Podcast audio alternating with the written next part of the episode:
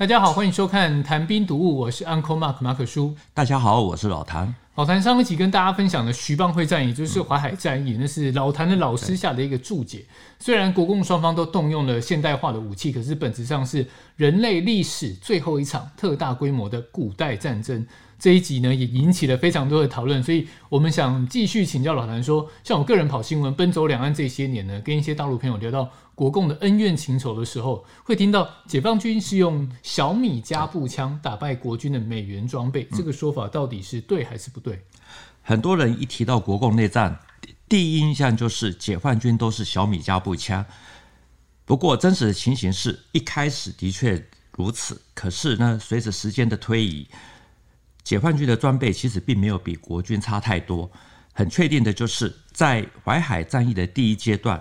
那个时候华东野战军开始对碾庄做最后的总攻，就已经出动了七辆的坦克。所以不是零坦克，而是有七辆坦克。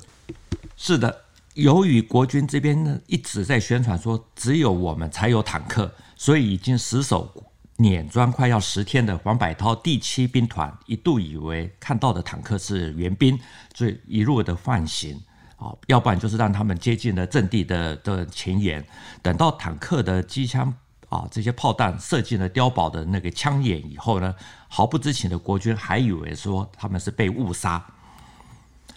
至于兵团司令黄百韬，他其实也是一样，看到坦克来的时候呢，据说一度高兴的对。这个旁边的属下说援兵来到了，可是他也没有想到，他看到的不是国军的，而是解放军的。最后黄百韬的阵地呢，就是啊接连的被攻破，他最后也很悲壮的这个举枪自裁。你想想看，解放军有这些装备，再加上人数也没有比国军少太多，还有五六百万的民工在当他们的后勤支援，运送粮食弹药等等。必要的时候呢，甚至还能够上战场，所以打赢这场战争其实也没有太令人意外。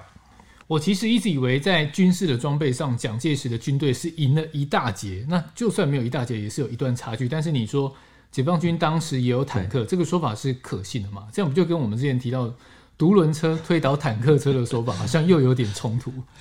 我们先来看一篇文章，是一九五零年发表在《新华月刊》。在第一卷第四期有一篇文章，它的名字叫呃，它的名称叫做《西门诺夫淮海战场巡礼记》，是苏联文艺工作者路过这个王百涛致敬的碾庄，然后呢，大陆作家陪同啊，这个所写下的一篇记录。我以前看过这篇文章，所以后来呃，这次花了一点时间把它找出来，把它整个拍下来，放在我们的 YT 上面啊，证明七十年前其实就已经可以看到这样的说法，只是说比较详尽的这种内容啊，其实是后来的一些访谈啊，才逐渐的啊这个浮现出来。这篇报道呢，他提到西门诺夫这个苏联人啊，这个到了这个淮海战场的这个碾庄，就是还差了几天，这个战争就要结束整整一年。这个时候，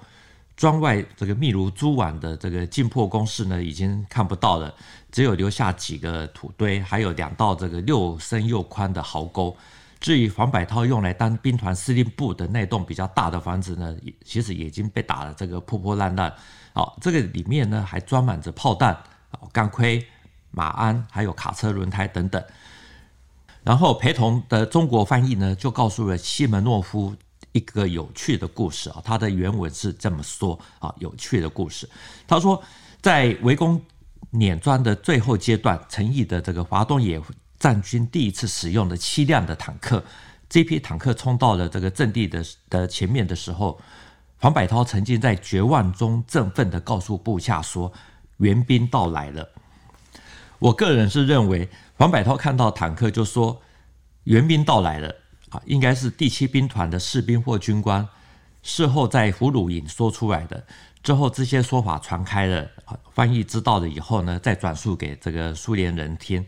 这篇文章呢，还有一段话可以证明解放军那个时候绝对不是小米加步枪，火力更绝对不是吃素的。因为作者说，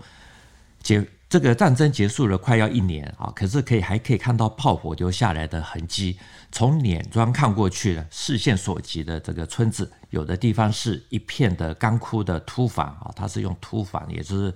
这个被摧残过的这个破屋子。还有的地方呢是树木浓荫的村子，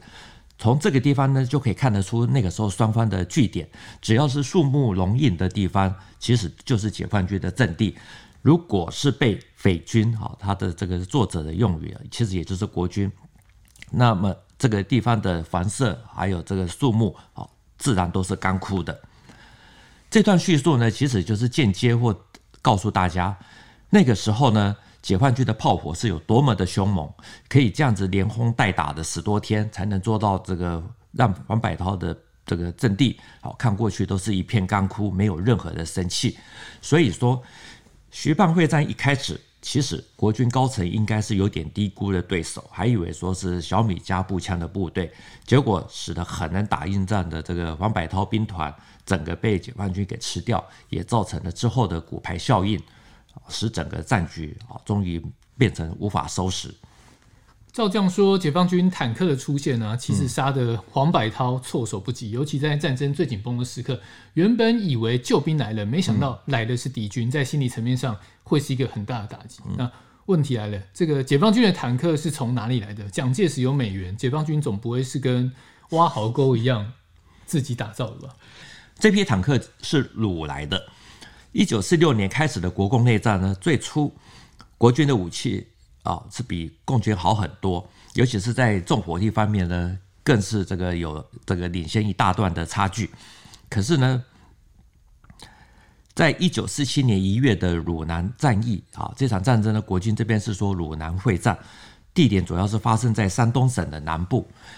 鲁南战役呢，是解放军首次啊，在一个战役里面呢，全歼两个整编师。整编师其实就是相当于一个军，所以呢，这次的战斗里面呢，就虏获了美式的一点五毫米榴弹炮四十八门，坦克四二十四辆，汽车四百七十辆，其中呢，坦克二十四辆里面呢，有十八辆是美制的 M 三 A 三这个轻型坦克，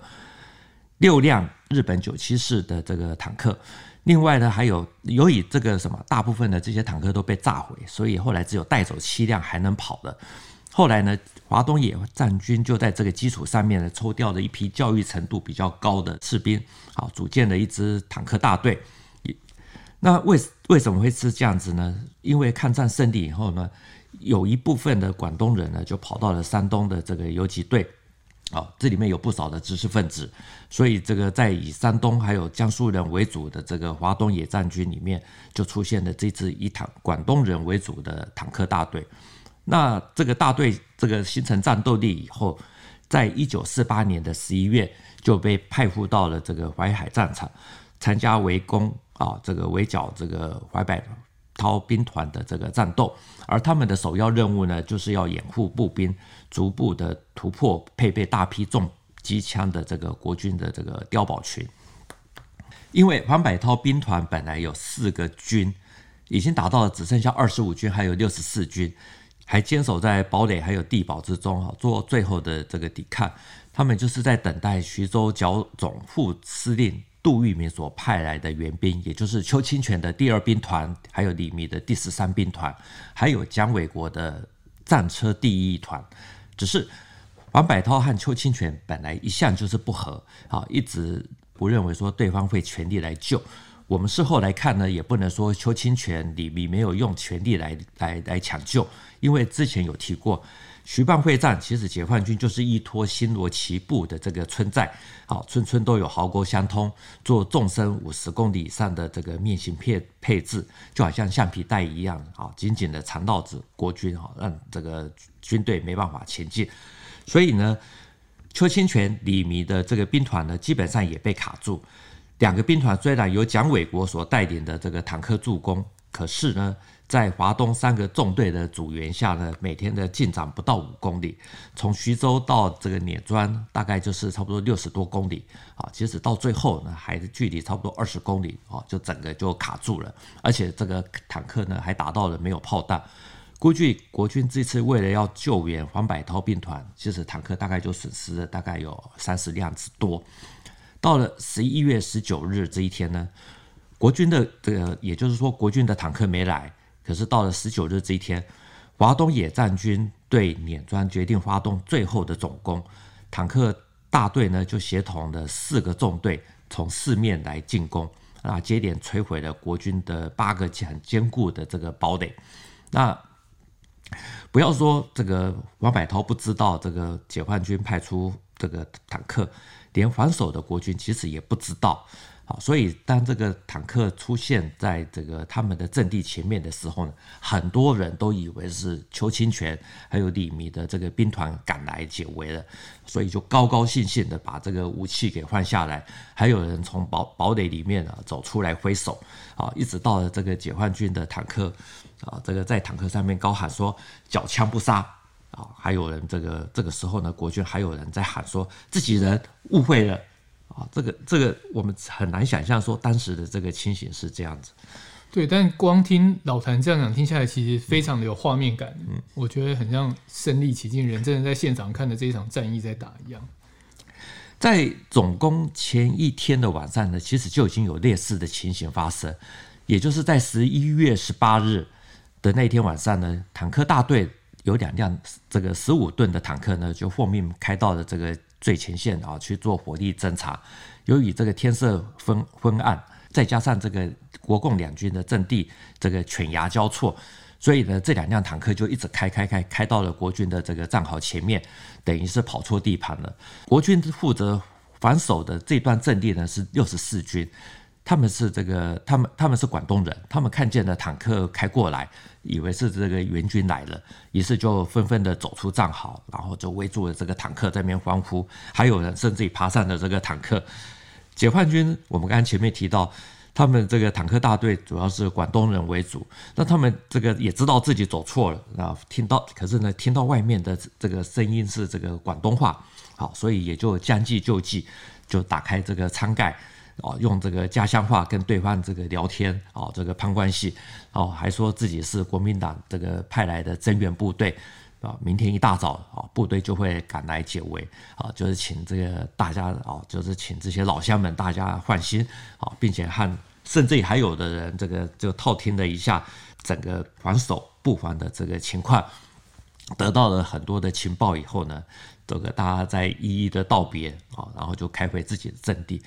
那到了第二天，也就是十九日啊晚间，华东野战军开始这个开始总攻。那坦克大队呢这边就配合投入的这个攻击，四辆十五吨的坦克呢就出现在国共两军的这个阵地啊对峙的这个中间。这个时候呢，黄百韬兵团的这一面呢就是静悄悄的啊都没有开枪。因为大家都相信说，只有国军有坦克，所以心里都期待说啊，这个就是从徐州赶来的坦克。结果这些坦克逐渐靠近了国军阵地以后呢，就按照原定的计划，四辆坦克差不多同一个时间就一起开火啊，这些炮弹呢就射入了碉堡的枪眼，被惊吓的国军这个时候才回神过来，紧急向那个坦克这个回击。可是火力已经啊，这个没有像先前那么的凶猛。